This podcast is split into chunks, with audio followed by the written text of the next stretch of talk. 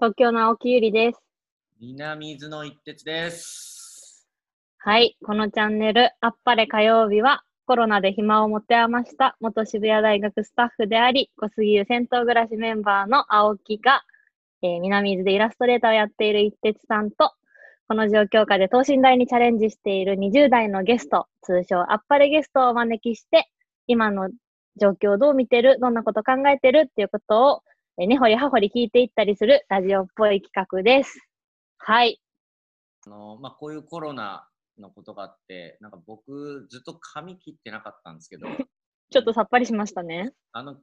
さっき髪切って、さっきなんかいいに髪切るなんか嬉しいんだなとか、なんかこう、なんか抑制されてるからこそなんかこ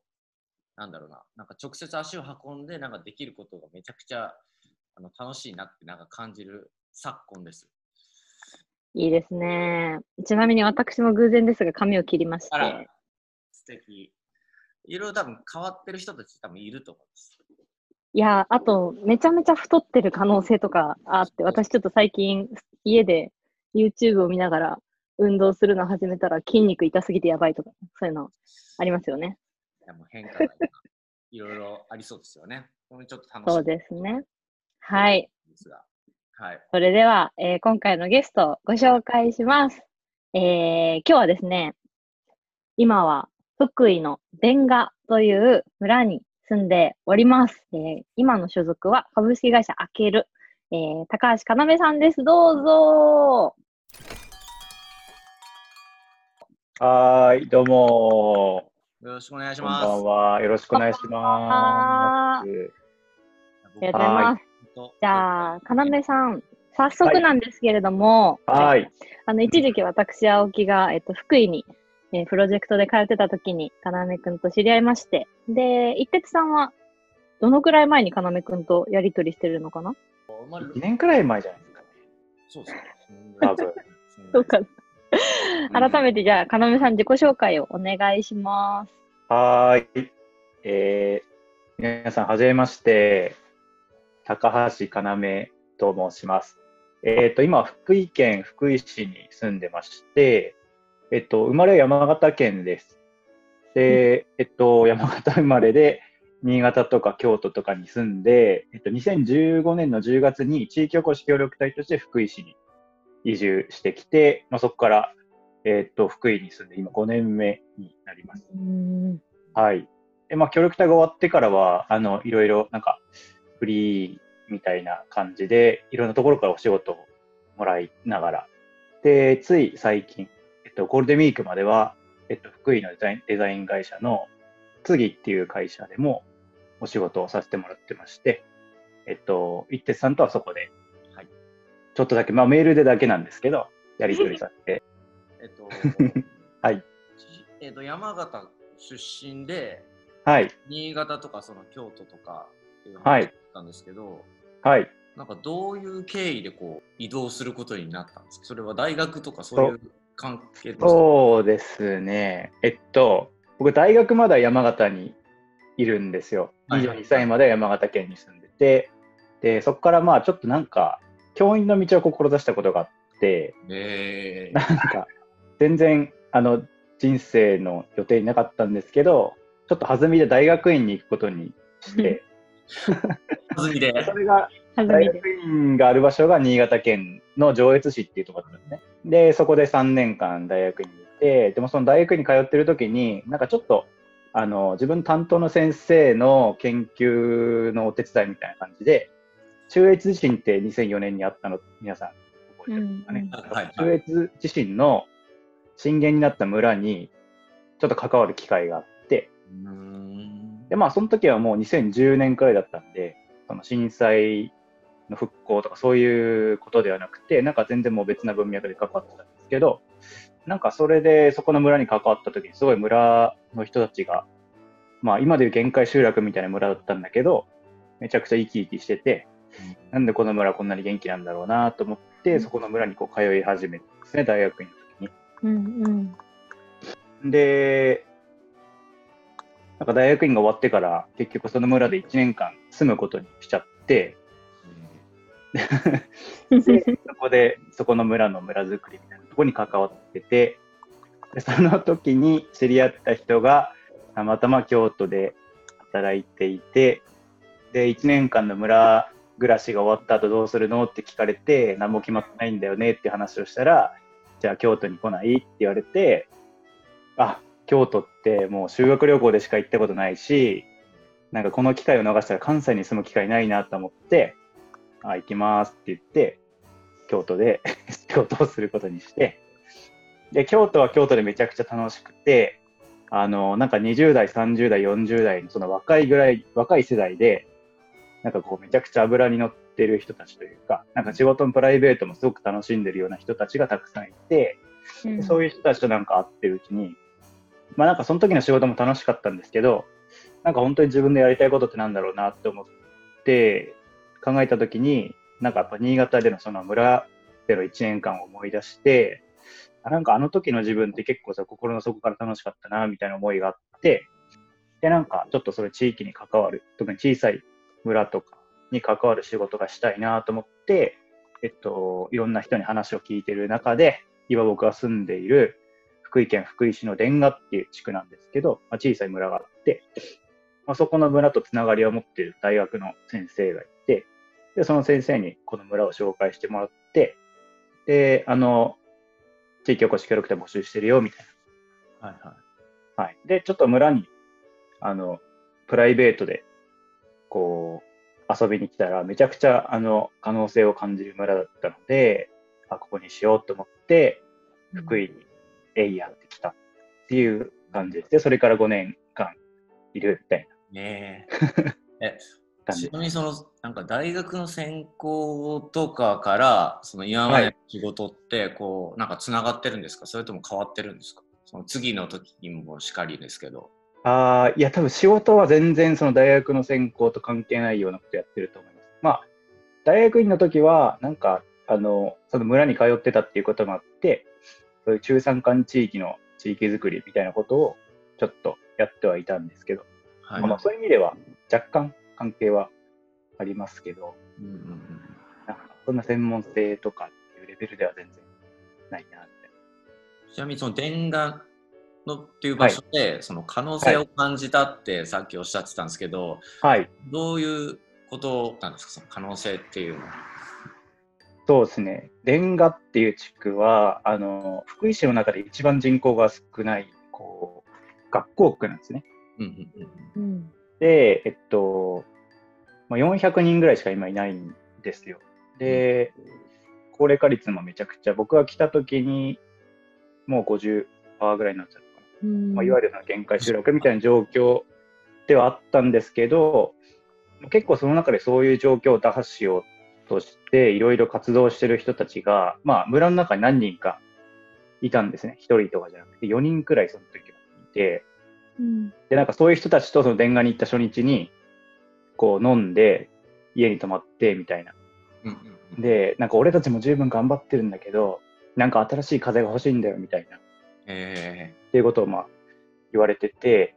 なんかやっぱりこう、地域に入るときっ、やっぱ外の人たちだけが頑張るって全然意味がない。で、やっぱりその地域の中に火があるかどうかみたいなところがめちゃくちゃ大事だと思うんですけど、まあ、そういう意味でそのレンガっていうのは、まあ、地域の中で頑張る人がいたっていうのと、あとはまあその数字的に、その、なんていうかめちゃくちゃ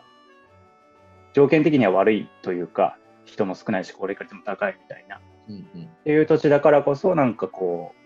何かできた時にいろいろインパクトを残せるかなみたいなところもあったりとか、あとは、えっと、結構外の人をうまく使いながら、あの、学生であったりとか、社会人であったりですとか、なんかその地域外の人とうまくこう、力を借りながら、すでにこういろんな活動してる地域だったので、なんかそういう意味でもいろんなこう、化学反応みたいなのが起こりそうな場所だな、みたいなのはちょっと感じで。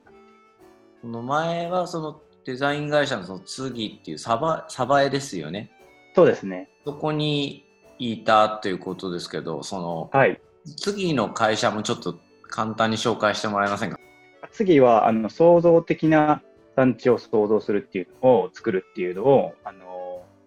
コンセプトに掲げていって、えっと、まあ、デザイン会社ではあるんですけど、まあ、仕事のほとんどが福井県内の仕事で、うん、で、まあ、次が位置するその鯖江の川田地区っていうところが、えっと、まあ、1500年の歴史を持つ越前漆器の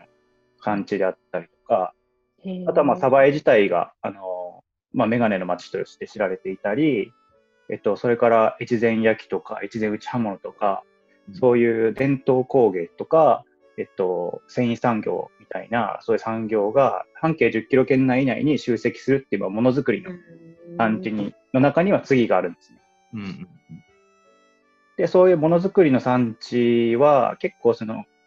時代の変化に合わせながら、こう、常に生き残りをかけて変化してきたみたいなところがあって、なんかそういう創造性みたいなものを、やっぱり次っていうのがデザインっていうのを通して、こう、作っていこうっていう、なんかそういうことを理念として掲げながら、えっと、リニューっていう産業観光イベントを運営していたりとか、えっと、そういうことをやってるデザイン会社で、で僕はその次の中で、次が、と、2019年の春に、ツーリストアっていう、あの、複合施設をオープンさせたんですけど、はい、そこのショップマネージャーみたいな形でお誘いを受けて仕事をお手伝いしてたっていう、そういうね。うん、なんかそのツーリストアには、なんかあれですよね、職人さんが実際にその常駐してて、その、漆のワークショップとか体験もできたり、あの、次の作った商品とかが買えたり、はいはい、でデザイン事務所もそこに連携されてあってあの自転車も借りれたりするんですよね。あそうですそうです。はい、今あの言っていただいた通りなんですけど。さすが行ったことあるはい。さすがです。あとそれから、はい。はいはいあの福井のいいところをあの独断と偏見で紹介する場所 がありますので。いや、いいですね。ぜひ。はい。いや、だからなんかそういうその経験があって、なんかその念願に行ってまたその最近その新しいその会社を、まあ、誘われたっていうことだったんですけどそこら辺もなんか詳しくちょっと聞きたいです。はい。えっと、アケルは、実はアケルには僕は去年の5月から在籍していて、で、まあなんかアケルっていう会社自体が、なんていうかちょっと他の会社と変わっていて、なんていうかフリーランスの事務所みたいな感じなんですね。うん。なるほど、なるほど。で、えっと、だから仕事自体はもう自分で取ってくるっていう感じなんで、うん、会社に仕事が来るっていうよりも、えっと、会社で働いてる個人に仕事が来るっていう感じで、だから僕もその、次では働いていたんだけど、まあ、僕と次の契約っていうよりは、開けると次が契約して、そこに僕が行ってる、あの形上。っていう、なんかそういう、はい。あ、どういうきっかけでなんか、あ、私最後に多分、要さんといろいろ、はいはい。でお話ししたときは、ね、多分、地域おこし協力隊卒業して、まあ自分でやるのかなっていう話とかを多分してたんですけど、うん、そこからその、ね、お友達だっけ？だっていう、そうですよ。あけるはね、どうしてなんかそこを、うん、多分ね、個人で働くことをね、考えてる人にとっては、なかなか新しいね、選択肢なのかなっていう気もしたんですけど。そうですよね。えっと、開ける自体は、僕と同い年の大連っていう男が、えっと、もともと一人であの会社をやってたんですけど、えっと、ちょっと会社を大きくしたいと。で、うん、大きくするだけじゃなくて、その会社としても、やっぱりこの福井っていう土地で、えっと、新しいチャレンジをしたいっていうことを言ってくれて、うんうん、で、まあ、大連自体ももともとその一人であの仕事を取ってきてっていう働き方だったんですけど、まあ、そういう働き方っていうのをあの、まあ、会社全体で個人の価値を高めながらやっていって、かつそのフリーランスとしてやっていく上でのリスクとかを、まあ、会社っていう仕組みを使うことで、まあ、軽減しながら、えっと、フリーランスがこう働きやすい環境とかをもし復元実現できるなら、それってやっぱ素晴らしいことだしっていうので、えっと、だからその会社を大きくするタイミングで声をかけてもらって、でも僕としてもその、それを断る理由は全然なかったんで、で、まあ、その時はもう次で働くっていうことを、働くっていうか、次から仕事をもらうっていうことも決まってたんですけど、まあ、それも、あの、会社と次の量お話をして、あの、いいよっていうことで言って。かなめさんの話聞いてると、なんかその、なんだろうな、普通、普通というか就職先をとか仕事先を選ぶときって、なんかいろんな条件とか、なんかいろんなこと考える気がするんですけど、なんかかなめさんの話聞いてると、なんか面白そうな人がなんかいいそうとか、なんか面白い人にわれたとか、なんかそれってできそうでできないなと思っていて、だからどういう感じでこう進路を選んでるのかなとはちょっと思いました。なんかもともと計画されてた道に行くっていうことはそもそもなくて、まあ、てかそもそも計画自体はあんまりしないんですけど、うん。なんかやっぱりその時その時で、うんと、なんかいろんなこう選択肢が降ってくるじゃないですか、はいはいはい。目の前に。はで、なんかそのの中で、こう、まあ今、一徹さんおっしゃられた通り、多分こっちの道が面白いだろうなっていうか、い。うんうんあの、っていうのをなんとなくこう直感で選んできての積み重ねみたいなところがあって、で、それなんか積み重ねてきた結果、なんかやっぱ失敗したなって思うことってそんなになくて、うんっていうのがあるんで、なんか、た多分今回もこういう、こっちだろうなみたいなのはは、なんとなく意味付けみたいなのが絶対こうできると思うんで、人って。い。うんうんううんんだからそういう意味で、なんかこう、正解をすぐに求めないというか、なんか今もやもやしてても、まあ、きっと多分、自分が選んでいった先の未来に、ではきっと納得してるんだろうな、みたいなのがあって、う結果なんんかそれってその通りいくというか、うん。あ、こういうことだったんだ、みたいなタイミングが絶対どっかであるというか、うん。うん、なん。かなんかそれを信じられるかどうかみたいなのが多分得意なんだと。思う。うん。得意になってきたみたいなのもあるんですかね、なんか。あ、それはあると思いますね。うん。このその最近のこのご時世は今どういう過ごし方をなんかまあ暮らしがこうなんか変わったりしましたか？この前と後というか。あ、そうっすね。ま、まあ、やっぱ家にいる時間はすごい増えて、で、とはいえ、そのゴールデンウィークまでは次であの仕事をしてて、うんで次もやっぱりそのコロナの影響で、あの、もともと4月21日がツーリストの1周年だったんです。うん。そうだったんですか。おめでとうございます。ありがとうございます。で、そのイベントを本当はね、店舗でしたかったんですけど、まあコロナの影響でできなくなっちゃったんで、じゃあなんかオンラインにも切り替えようかっていうので、なんか YouTube での企画、ライブ配信企画をみんなで、なんか3週、2、3週間ぐらい前から考えて、それの準備をするっていうのをもうずっとなんかその期間が、最近まで本当やってたんで、はいはい。なんだかんだ忙しかった。うんまあ、そう楽しかったですけど。うん、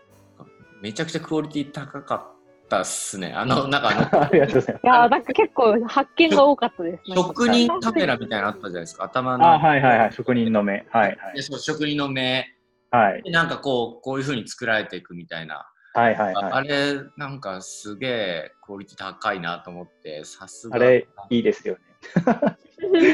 次としても惜しい企画で、うん。結構。えまあ、それもやっぱ、あの、金コリさんっていうね、その漆の職人さんが一緒に工房にいるっていう、同じ建物にいるっていうのがまあ強みでできたんですけど、うん。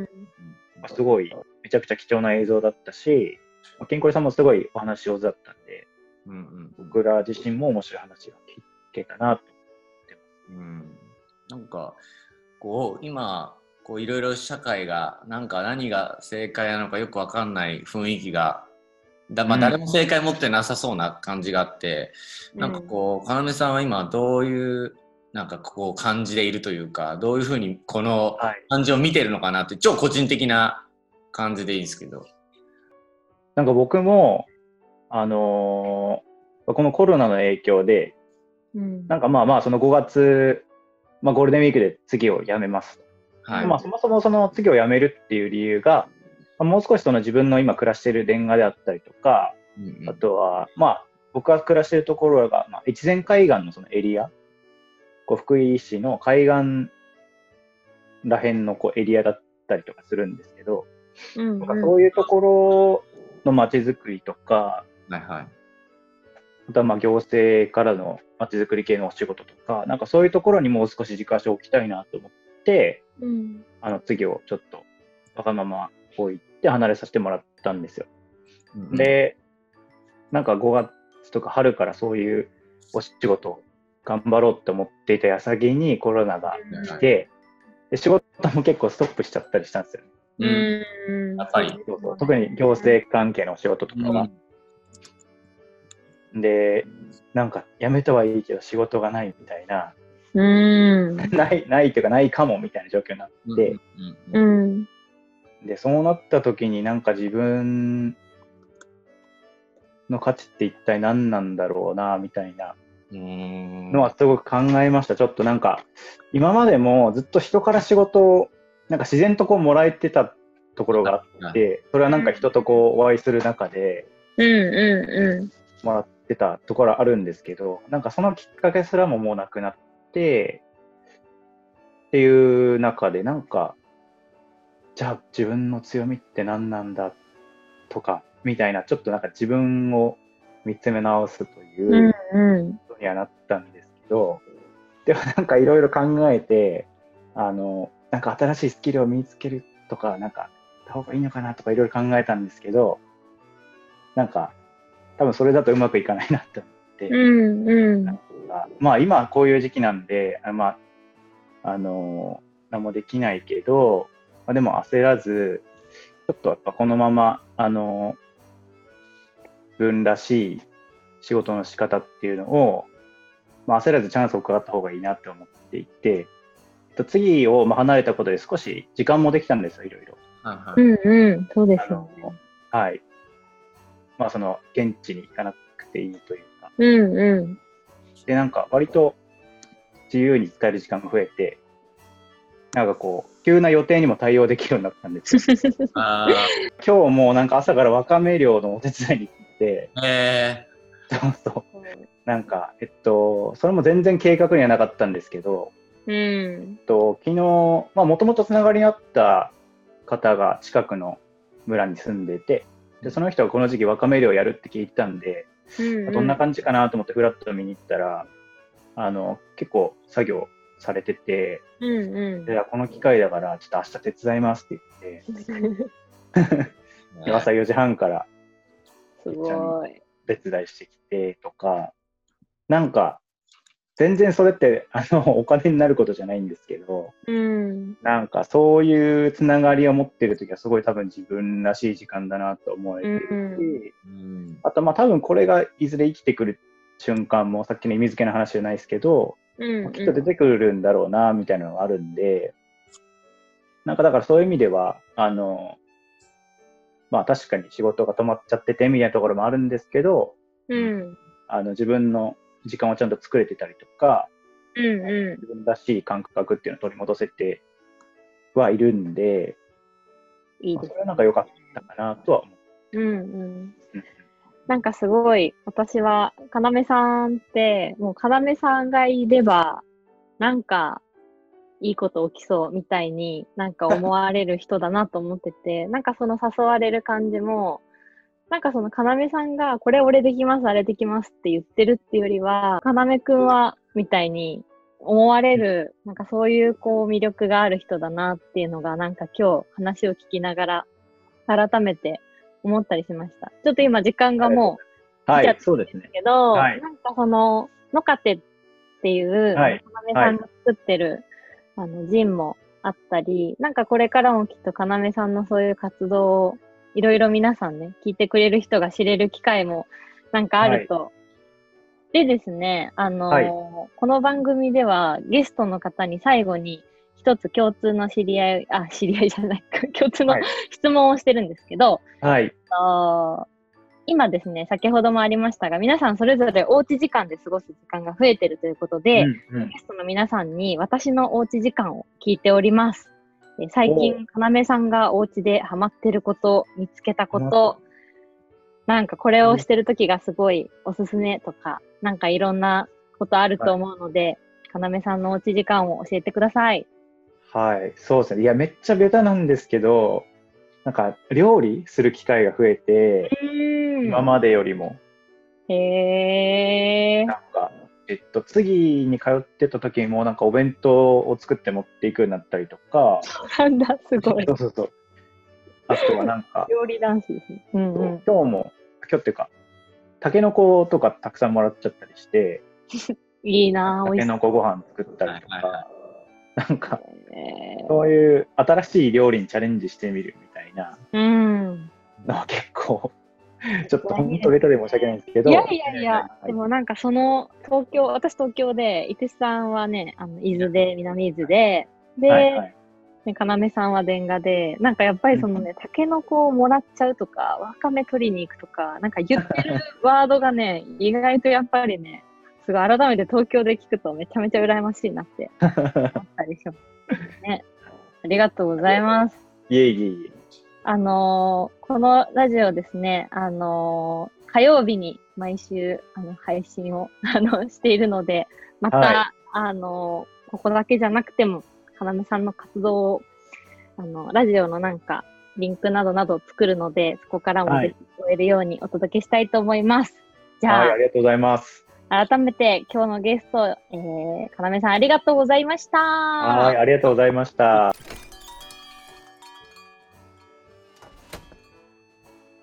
なんか久々にかなめさんの話を聞いて、私一回電話にすごいいろんな大変な思いをしながら行ったことがあるんですけど、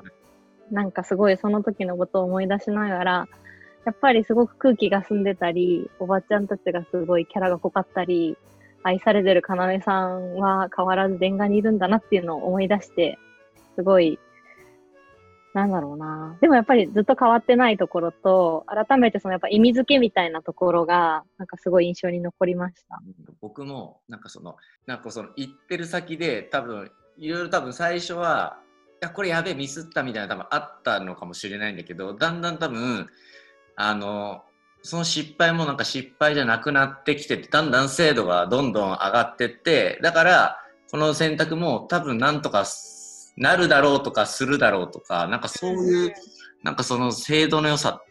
を多分なんか僕澄ましていってるのかなと思って。うんなんか、そう、なんか選択とか、まあ、やっぱ、ミスると本当にミスると思ってて、だけど、なんかそれをこう、うんミスましていったんだろうな、みたいな。あもちろんなんか、なんだろうあ、遊びながらとか、楽しい方に楽しい方にっていう意味で、うん。そういうのを感じて、なんか、普通にまた、レンガに会いに行きたいなと思いましたね。よかったです。なんか、やっぱり地域にこういう人がいたら、きっとなんか地域の出会い方変わるよなって、うんなんかそういう、なんか電話との出会い方をさせてくれる人だなとうん思ってます。はい。なんかそこの場所にいた人たちがその火火があったみたいなお話あったじゃないですか。なんかそれもやっぱすごくなんか大事なうん、ね、ね、本自分ちょっとだけね。でなんかなんか頑張ろうっていうのはやっぱ僕も南水にいてて感じることでそこになんか、あの熱い人だったり面白い人がいないとやっぱりなんかその日って大きくもならないし楽しくないしみたいな。うん。あなんかうんなんかその感動っていうか嗅覚とかなんか、うん、そうですね。話を聞きたくなりました。はい はい。じゃあ、改めて最後に、えー、ここでお知らせ、リスナーの皆様にお知らせです。あっぱれ火曜日では現在お便りを募集しております。えー最後のゲストのお話でもありましたが、私のおうち時間、えーおうち時間で見つけたお気に入りの過ごし方をぜひとも教えてください。えー、tips を紹介してお便り読み上げていきたいと思いますので、ぜひ引き続きよろしくお願いします。はいそれではまたこの辺で、いつかの火曜日にお会いしましょう